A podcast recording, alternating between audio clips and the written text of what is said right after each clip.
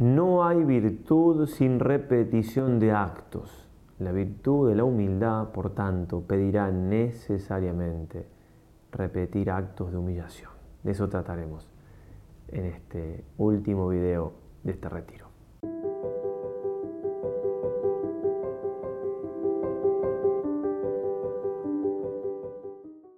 Queridos hermanos, seguimos entonces meditando sobre esta gran virtud, pidiendo al Señor su luz, para practicarla, decidirnos fervientemente practicar la humildad en este mundo que tiene tanto de soberbio, en el sentido que un mundo que vive apartado de Dios, dándole las espaldas a Él, y por tanto es un mundo que de suyo vive la soberbia. Mm.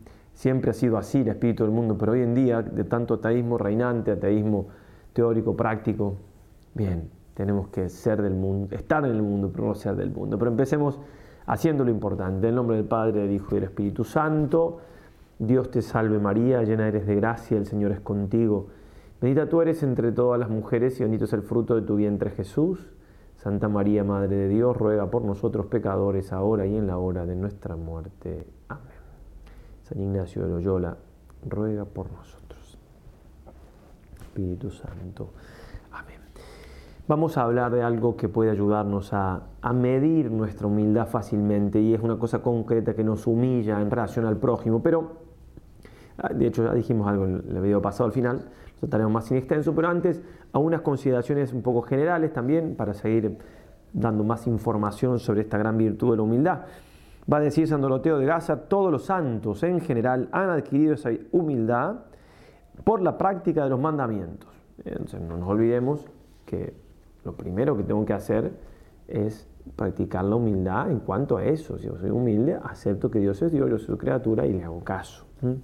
También podemos tener en cuenta que la humildad tiene, es, una virtud que va a decir Santo Tomás, eh, la soberbia por un lado, después digo lo que dice exactamente la humildad, que es lo mismo pero de distinto ángulo, la soberbia es aquello que hace que la voluntad tienda por encima de lo que debe ser por encima de lo racional. El mal del, ánima, de nuestra alma, es estar sobre la razón. Es decir, hay un acto racional que me dice a mí, mirado por la fe y todo, pero esto es tu bien, por aquí tenés que ir, no tenés que subir por encima de ti mismo, ni, ni creerte ni más que Dios, ni más que los demás en el sentido.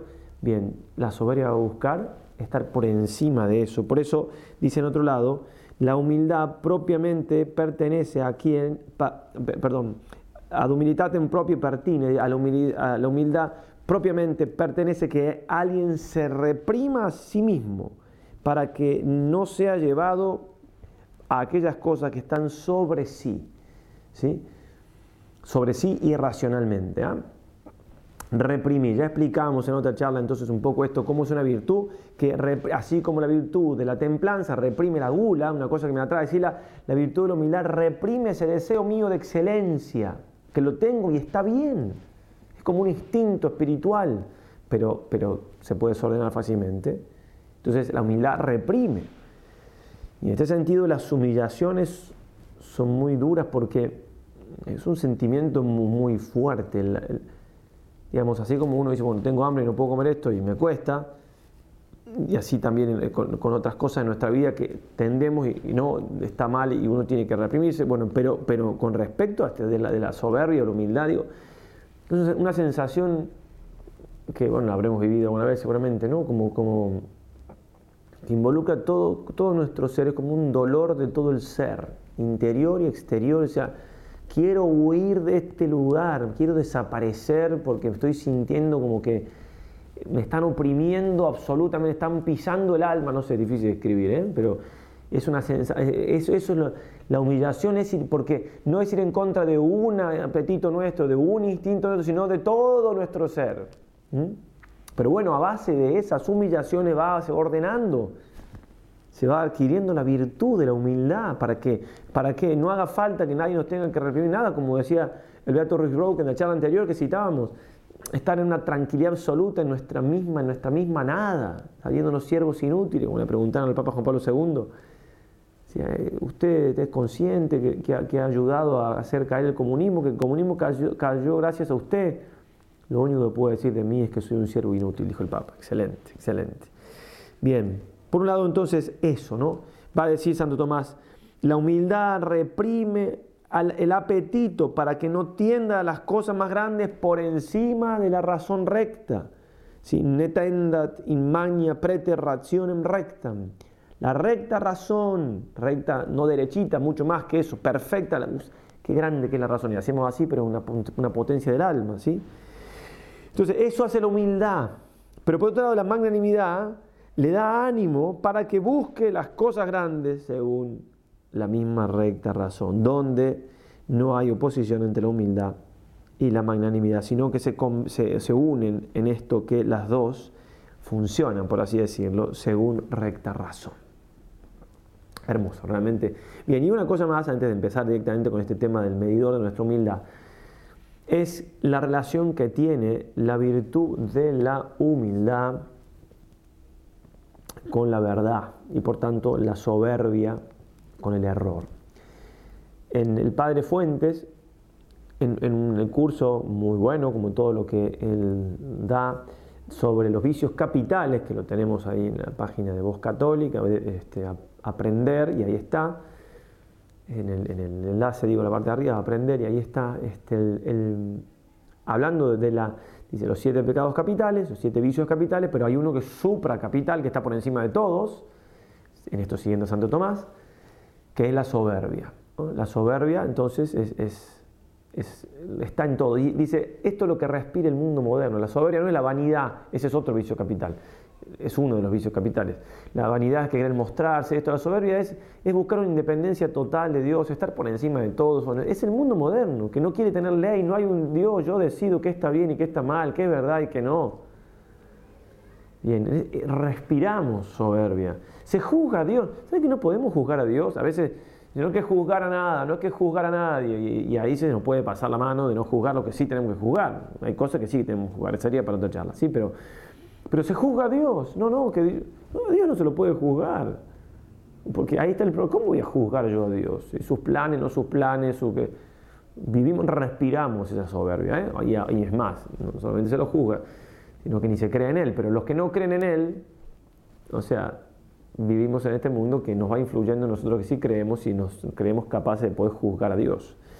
Bueno, entonces, con respecto a la, a la humildad y la soberbia en cuanto a la verdad, dice Santo Tomás, es muy interesante esto, el conocimiento de la verdad es doble. Uno, puramente especulativo. Y en este sentido, la soberbia indirectamente impide eh, el conocimiento, la que uno llegue al conocimiento de la verdad especulativa, porque dice, sustrae la causa, es decir, la causa. ¿Quién nos va a dar la verdad? Dios nos las puede dar, entonces la soberbia hace que quitemos la causa, porque Dios, yo soy soberbio, Dios no me puede enseñar nada, Dios no existe, no hay ninguna verdad que esté por encima de mi razón, yo soy, ah, ah, listo, no puedo recibir nada. O también los hombres, porque ¿qué me va a enseñar este a mí? ¿Qué sé yo? Listo. Todo lo contrario de lo que decíamos San Francisco Javier en la otra charla, que pedía que le ayuden, que le dijeran qué tenía que hacer. Bueno, entonces puede este, de esa manera, entonces, eh, sacar la causa, porque Dios no me va a enseñar, tampoco me va el hombre, no puedo conocer la verdad. Pero también, dice él, que eh, se puede llegar a, la verdad, al conocimiento de la verdad, de una manera afectiva, hay un conocimiento de la verdad afectiva. Y a tal condición, dice Santo Tomás, directamente impide la soberbia. ¿Mm? en, el otro era, perdón, directamente, el otro indirecto, sacando la causa, acá directamente la soberbia impide el conocimiento de la verdad en cuanto a esto afectivo. Porque los soberbios, mientras se delectan en su propia excelencia, ¿sí? La excelencia, o sea, se sienten fastidio de la excelencia de la verdad. De donde dice San Gregorio que los soberbios, aunque conozcan algunas cosas misteriosas, es decir, profundas, no pueden experimentar la dulzura de ellas. ¿sí? O que si saben cómo son algunas cosas, ignoran el sabor sabor, sabiduría, es un conocimiento sabroso que se goza. Entonces, por eso dice, citando los proverbios, que donde hay, humildad hay sabiduría. ¿Mm? Afectivamente, entonces, me, influye directamente porque, la porque me fastidia la verdad, porque yo estoy por encima de todo y de todos y también de la verdad. Entonces, no gozo de la verdad, porque gozo de mí mismo. ¿Mm? Algo así sería entonces. Pasando al tema entonces en cuestión, a lo que vamos a profundizar un poco más, nosotros necesitamos en nuestra vida tener medidores, ¿eh? cosas que, bueno, en ese sentido ayudan mucho el examen de conciencia, son cosas que nos ayudan a ver cómo vamos en nuestra vida espiritual hacia Dios, en nuestro ascenso hacia Dios. Bueno, y obviamente que lo que primero tenemos que medir es cuánto amamos a Dios, y Dios mismo nos ha dado una clara forma para sencillamente poder medir eso y es el amor al prójimo. 1 Juan 4:20. Si alguno dice yo amo a Dios y aborrece a su hermano, es un mentiroso, porque el que no ama a su hermano a quien ve, no puede amar a Dios a quien no ve. Clarísimo. También 1 Juan 3:17, lo mismo dicho de otro modo. Pero el que tiene bienes de este mundo y ve a su hermano en necesidad, y cierra su corazón contra él, ¿cómo puede morar el amor de Dios en él? Y podríamos completar con aquellas palabras del Señor. Lo que hiciste más pequeño de mis hermanos, conmigo lo hiciste. Mateo 25, 40. También nos puede servir como, como medidor, en sentido de ayudarnos a ver cómo está nuestra vida espiritual, lo que dice el Señor, que la medida que usemos para los demás, también se usará para nosotros. Es una medida, digamos, que yo tengo para ver cómo estoy yo, cómo me van a juzgar a mí, cómo yo lo hago con los otros. Bien, pero basta estos ejemplos entonces para, para poner como si fuera el título de esta charlita y es el medidor de nuestra humildad. ¿Cómo podemos nosotros medir nuestra humildad? Y en primer lugar vamos a decir que tengamos claro que somos muy soberbios. Somos por naturaleza más soberbios que los pavos reales, va a decir San Juan María Guiñón de Monfort, San Luis María, perdón. Eh, de algún modo, dentro de un misterio, eh, somos soberbios antes del pecado original, porque fue justamente esa brasa la que atizó el demonio para hacernos caer en pecado. También el demonio tenía cierta soberbia antes de caer. Es como que, salvo la perfección absoluta de Dios, infinita perfección, no puede tener ninguna falta, ningún error, ninguna cosa. Lo creado, las personas creadas, las únicas personas creadas son los ángeles y los hombres, no hay criatura que sea persona salvo ángeles y hombres. La persona es una sustancia de naturaleza racional. Bien, fuera de Dios entonces, en lo creado está la posibilidad, o sea, hay una soberbia íncita, es decir, es una pequeñez justamente es una capacidad o incapacidad, mejor dicho, pues la capacidad de elevarnos desordenadamente por encima de, la recta razón, de lo que nos toca. Entonces eso es una incapacidad, y por decirlo, por poner un ejemplo quizás demasiado sencillo. Si tenemos dos niños y, una, pared un poco alta para que no salten, porque en otro lado hay una cosa peligrosa, hay un río, y uno tiene la capacidad de saltar, y salta y se cae al río. Es una capacidad de ser desobediente y de, hacer algo que no tenía que hacer. Entonces, es una incapacidad. Entonces, nosotros por ser criaturas tenemos la incapacidad de ser soberbios, de, de ir en contra de nuestra perfección en cuanto a ocupar el lugar que nos toca como tales. Bien, el amor propio entonces tiene este gran problema y después, además de esto, tiene la dificultad de que no es fácil encontrarlo, o sea, descubrirlo. Se oculta. Se oculta muy bien, se oculta tras una virtud. Podemos estar haciendo acto de soberbia y podemos decir que es un acto de virtud. ¿no? Mejor estoy eh, regañando a alguien de manera muy fuerte y lo digo, no, porque lo debo hacer. En definitiva, es soberbia. Y después se me pasa y el momento de ira, la soberbia y la ira muchas veces pueden estar unidos. ¿eh? Bien, eh, no es fácil eh, descubrirla. Por eso hablamos del medidor de nuestra, de nuestra humildad, porque la soberbia, si no buscamos algo que la mida, puede, así como la caridad, me puedo confundir de que creo que amo a Dios, pero cuando me fijo si amo al prójimo, ahí me da una medida más cierta. Lo mismo se puede decir de esta virtud de la humildad con respecto a la soberbia. Entonces, digamos primero para que quede clarísimo, lo le venimos hablando un poco también en las otras charlas, que la humildad mira sobre todo, en, primer lugar, a Dios. A Dios, en cuanto a la humildad, dice el angélico doctor, mira principalmente a la sujeción del hombre a Dios.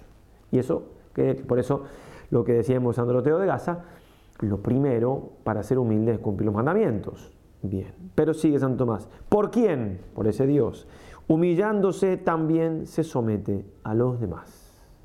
Por esa humillación ante Dios, me someto a los demás. Y eso también es humildad. He aquí entonces la medida. Si queremos saber no cuán humildes somos, quizás porque esa pregunta puede estar un poco engañosa y puede haber algo de soberbia ahí, entiéndase bien, sino hasta qué punto nos domina el orgullo, lo mejor primero no será mirar directamente hacia lo alto, sino a quienes, sin dejar de estar en cierta manera a la altura de nuestros hombros por ser criatura, ejercen sobre cada uno de nosotros algún tipo de autoridad que viene del mismo Dios.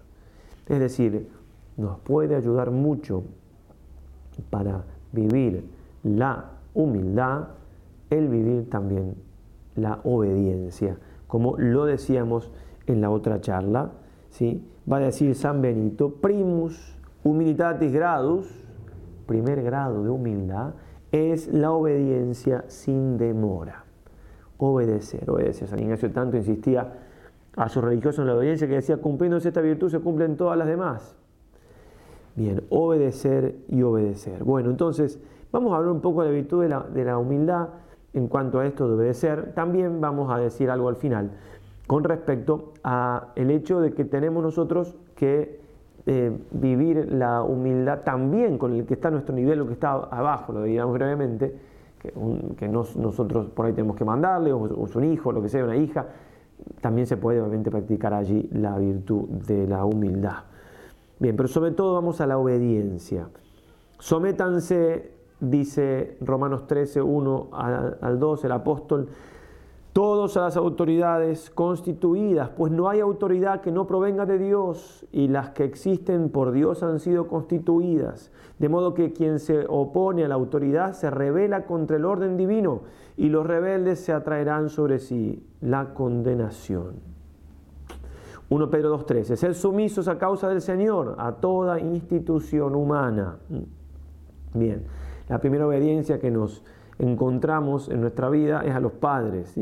todos tenemos, hemos tenido padres y Efesios 6.1, hijos, obedeced a vuestros padres en el Señor, porque esto es justo, justo es una palabra muy fuerte, ¿eh? la justicia es una virtud importantísima. Colosenses 3:20, hijos, obedeced a vuestros padres en todo, porque esto agrada al Señor. También nombrando un tema un poco escabroso, pero está en la escritura, y palabra de Dios, nada más y nada menos, simplemente hay que entenderlo bien. Colosenses 3:18, mujeres, sed sumisas a vuestros maridos, como conviene al Señor. 1 Pedro 3:1, igualmente vosotras mujeres, sed sumisas a vuestros maridos, ¿para que Si incluso algunos no creen en la palabra, según sean ganados, perdón, no por las palabras, sino por la conducta de sus mujeres. También habría que decir acá, sí, sí, que los maridos tienen que estar dispuestos a dar la vida por su mujer, como decía alguna por ahí, no, ¿qué mujer no va a estar dispuesta a obedecer a un marido que está dispuesto a dar la vida por él? ¿Cierto? Digo, las cosas son mutas Pero acá nos dice San Pedro incluso que aunque no crean en la palabra, aunque no sean santos, por supuesto, en todo lo que vamos diciendo, habría que, analizar todo lo que vamos diciendo, si el que manda tiene autoridad para mandar, si es legítima la autoridad, y después se manda cosas que, no son pecados. Obviamente, eso está descartadísimo, no puedo tratar ese tema porque sería largo. Pero esto con respecto a, las mujeres, en cuanto a este, este, eh, este mundo que es un poco feminista, digamos, y Em, nada, el ejemplo que, se suele poner, el ángel se le apareció a José, no a María, para indicarle que tenía que levantarse, e irse a Egipto, que tenían que volver. ¿Por qué no María, la Santísima Virgen, la, Madre de Dios? No, porque respeta a Dios, obviamente, el orden que él puso en, lo natural. ¿eh? La, ley natural, la ley sobrenatural esta, la supera, pero no la contradice. Por supuesto que esto, repito, hay que entenderlo bien, hay casos y casos, etcétera, etcétera. Pero bueno, en, cuanto a lo que venimos diciendo, es palabra de Dios y también está dentro de lo que es la virtud de la humildad.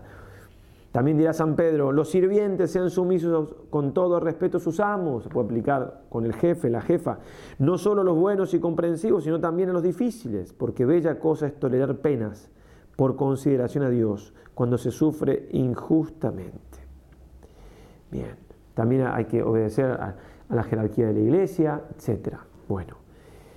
El consejo, nosotros tenemos los religiosos, el voto de obediencia. El consejo evangélico de obediencia, dice el Código 8 Canónico, obliga a someter la propia voluntad a los superiores legítimos que hacen las veces de Dios cuando mandan algo según las constituciones propias. Lo que hace tal a un religioso es la obediencia. Tenemos tres votos, nosotros tenemos un cuarto que es la consagración a la Virgen. Tenemos tres votos, obediencia, castidad y pobreza. Pero el que configura, dice Santo Tomás, propiamente la la obediencia, la vida religiosa, perdón, es la obediencia. Es, importantísimo, es trascendental. Y no es fácil entenderlo. A veces para los laicos no es fácil, pero a veces incluso para alguno que, intenta o quizás no tenga vocación en la vida, a la vida religiosa, no, es fácil entenderlo, ¿no? No, no es fácil, no es fácil, porque es una vida de fe. Y por la obediencia se entrega todo, todo, todo, todo. ¿Por qué se entrega todo? Porque no solamente hay que obedecer con el acto exterior de lo que manda el superior, hay que obedecer también con la voluntad, porque puedo hacer el acto exterior, pero mi voluntad está regañando. Y hay que obedecer en cuanto sea posible con el juicio, es decir, con mi entendimiento. En cuanto la voluntad puede acomodar el juicio, porque tampoco si no puedo decir 2 más 2 es 5, pero eh, hay muchas cosas en esto, que de cosas opinables, no estamos hablando si de modo de cinco no, hacer una cosa, hacer otra. ¿Por, qué tengo razón yo y no mi superior? Entonces, en cuanto pueda la voluntad acomodar el juicio, hay que. Entonces, no, queda nada. En la obediencia, como Dios manda, religiosa, no queda nada. No te podés esconder en ninguna cosa.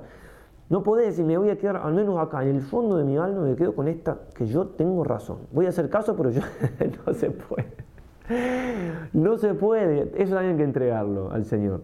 Y, bendito Dios, eh, por momentos, por nuestra falta de virtud, puede ser muy duro, pero una vez que, se puede hacer, por gracia de Dios, los, religiosos que viven esta virtud eh, viven con mucha paz y mucha alegría, porque en definitiva se está haciendo siempre la voluntad de Dios, porque siempre se está bajo obediencia, bendito Dios. Es una de las grandes gracias que tiene la virtud de la obediencia. Bien, también hay cierta obediencia en la dirección espiritual, por aquello el que a vosotros oye, a mí me oye, Lucas 10, 16. También por eso San Juan de la Cruz va a decir, el alma humilde no se puede acabar de satisfacer sin el gobierno de consejo humano. ¿Mm? Bueno, pero vivimos en un mundo donde no hay sentido de la obediencia porque no hay sentido de la humildad, lo decíamos al principio. ¿Mm? El padre Huela, nuestro fundador, va a decir en un libro que escribió sobre modernos ataques sobre la familia, el hombre moderno en general se revela ¿Mm? y acá cita Rafael Gambra, contra cualquier forma de autoridad o de preeminencia y de estructura prevalente. Vivimos en un mundo comunista. El comunismo cayó por las armas, pero ganó culturalmente. Se respira, se respira nada eh, que ver, o sea, todo lo contrario a lo que es la obediencia a la autoridad y demás. Porque los hombres, dice el padre Vuelo, como Chesterton, en la acción de destruir la idea de la autoridad divina, hemos destruido sobradamente la idea de la autoridad humana. Cuando sacamos a Dios, todo, todo lo humano se cae. Sacamos a Cristo, todo lo humano se cae. Y si bien en estos tiempos sufrimos más a nivel sociedad de estos males, ya decíamos al comenzar, esto es mío, no del paraguas, digo, le termino la cita, que es algo propio de la criatura racional y cuanto más en el caso del hombre después del pecado original. Entonces, son problemas sociales, problemas de cada uno porque después, y sobre todo después del pecado original. Antes del pecado original había algo ahí que no funcionaba, después del pecado original, ¿qué nos queda? Por eso, el gran ejemplo del Señor, al encarnarse, el primer acto que hace el Señor, la, carta de los Hebreos lo dice, es aceptar, es aquí que vengo, Padre, a hacer tu voluntad. Y toda la vida del Señor fue un acto de obediencia, no solamente al Padre directamente, sino también a mm, su madre y a su Padre nutricio adoptivo en San José. Se sometió y a las autoridades legítimas en lo que le tocaba, cuando le tocaba, ¿sí? El Señor, la voluntad del Padre era lo primero siempre, siempre, siempre. Bien, y terminó hecho obediente hasta la muerte y muerte de cruz. filipense 2.8. Por eso, más allá de, por ahí que eso nos pide, que no se nos pide, ¿no? Que, que a veces hay cosas difíciles que hay que discernir y demás. Bueno, pero sobre todo tratar de discernir hasta qué punto, o sea, qué disposición tengo a la humildad, qué disposición tengo en este sentido de la humildad a que me manden, qué disposición tengo para con la autoridad. Eso es lo que tratar de ver, digamos. ¿Qué disposición tengo para, no solamente lo que me manda, sino para el que me manda? Porque en definitiva ahí, ahí va a haber mucho, mucho que, que escudriñar, mucho que pedir luz al Señor, mucho que trabajar. Bien, sí si estamos contaminados por, un cierto germen de soberbia en este sentido, tarde o temprano eso va a causar grandes destrozos en nuestra vida si no lo identificamos y lo purificamos. Bien, Monseñor Fulton Sheen, como uno, puede caer, digo, la humildad puede, puede camuflarse y creer que es humildad lo que no lo es, o la soberbia también y creer que es humildad lo que es soberbia estando en el río Jordán, decía, yo me senté para meditar las palabras de San Juan Bautista, que dijo de aquel a quien bautizó, es necesario que él crezca y que yo disminuya. Allí reside el secreto del mensaje cristiano. A medida que nuestro ego baja, la divinidad hace morada en nosotros. Nada puede ser ocupado por dos objetos al mismo tiempo. Esto dice San Juan de la Cruz también. Disminuirse es estar menos y menos ocupado de uno mismo. Aquel día fue quizás más que cualquier otro el día en que aprendí que la humildad no es algo que se cultiva directamente. De esta manera uno se sentiría orgulloso de su humildad. Es un producto derivado, un subproducto. Cuanto más Cristo hay en el alma, menos yo la hunde hacia abajo. Bien. Y simplemente para terminar, algunos consejos muy cortitos sobre el trato con los demás, que se podría, sería para otra charlita, ¿cierto? Pero San Doroteo de Gaza va a decir dos cosas. En primer lugar, aprender a acusarse a sí mismo. Cuando tenemos un pleito entre dos, entre dos personas, pensar qué hice mal yo, no qué hizo mal la otra persona, qué hice mal yo y empezar por ahí, bajar la guardia. Todo se soluciona, bajar la guardia a ver, yo me equivoqué en esto, en esto, en esto, te pido perdón, porque incluso aunque el golpe lo haya dado el otro primero, si yo lo, escupí, así decirlo, o lo, insulté, yo puedo decir, yo te insulté, te pido perdón, ¿por qué no? ¿Por qué no? Si es cierto. Dice así el santo de Gaza, el que se acusa a sí mismo acepta con alegría toda clase de molestias, daños, ultrajes, ignominias y otra aflicción cualquiera que haya de soportar pues se considera merecedor de todo ello y en modo alguno pierde la paz. Todo eso trae de bueno el acusarse a sí mismo. Nada hay más apacible que un hombre de ese temple. Acusarse a sí mismo trae todo eso. Además de lo concreto, de solucionar los problemas, de todas estas cosas que acabamos de nombrar. Y también eh, sus sugería el santo, siempre comenzando a pedir perdón. Ante todo necesitamos humildad y por cada cosa que nos dicen debemos estar dispuestos a decir perdón, porque es por humildad por la que es aniquilado todo engaño de nuestro enemigo y adversario. ¿eh? Acusarnos nosotros mismos en las dificultades que tengamos, con los otros, y saber pedir perdón, más allá de lo que es el, tema del perdón en general, un tema súper importante. Padre Fuentes ha escrito un libro muy hermoso, El Camino del Perdón lo, que, cualquier cosa que digo, si tienen alguna duda o necesitan el material o dónde lo pueden encontrarlo, me, escriben en los, comentarios, claro está. Em, pero digo, después el perdón en lo concreto, me dicen tal cosa, uy, perdón, perdón, siempre ayuda, siempre, a veces nos cuesta, ¿eh? hay momentos que no nos cuesta, hay momentos que sí cuesta pedir perdón. Bien, qué bien nos hace, qué bien nos hace entonces. Bueno, terminando entonces este día de retiro, ponemos todo esto en manos del Señor, le pedimos a nuestra madre que nos ayude, termino leyendo el último, el parrafito que prefiero decirlo tal cual lo escribí. Decíamos que fuera de Dios no hay nadie realmente humilde, pero toda regla tiene su excepción. El Señor, a quien más parecida hizo a sí mismo, a quien más unió a sus obras, en quien más quiso dejar plasmadas sus perfecciones y hermosura, en ella y solo en ella, y por ser ella, hizo la excepción y no permitió que ni la más mínima sombra de orgullo opacara a quien sería la aurora del sol que nace de lo alto, Jesucristo nuestro Señor. Oh Madre, ¿qué sería de nosotros sin tu humildísima y omnipotente intercesión? Hasta el mes que viene, si Dios quiere, en cuanto a los retiros al menos, Ave María y adelante.